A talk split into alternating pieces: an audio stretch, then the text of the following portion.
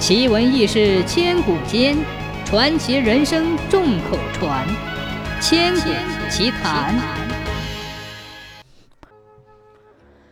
相传泰州原来没有城池，唐太宗李世民觉得泰州这是个好地方，觉得泰州这么好的地方没有像样的城池说不过去，于是就派了尉迟恭的儿子尉迟宝林监造泰州城。不到一年的功夫，尉迟宝林就将城造好了。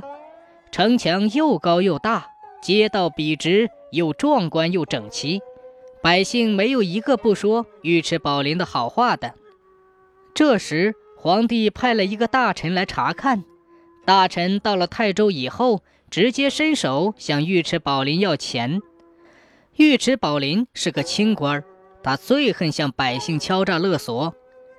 大臣要不到钱，回到京城就放出话来，说尉迟宝林没有按照皇帝的旨意办事，有意把街道弄得笔直，打起仗来没处藏身。尉迟恭听了之后吓坏了，心想：与其让皇帝问斩，不如亲自动手。于是赶到泰州，一刀将自己的儿子尉迟宝林的头砍了下来。尉迟宝林不服。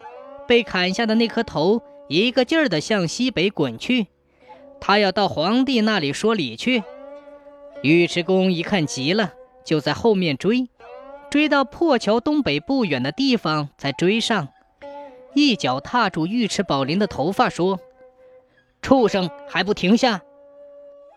打这儿起，踏头这个地名就这样传开了。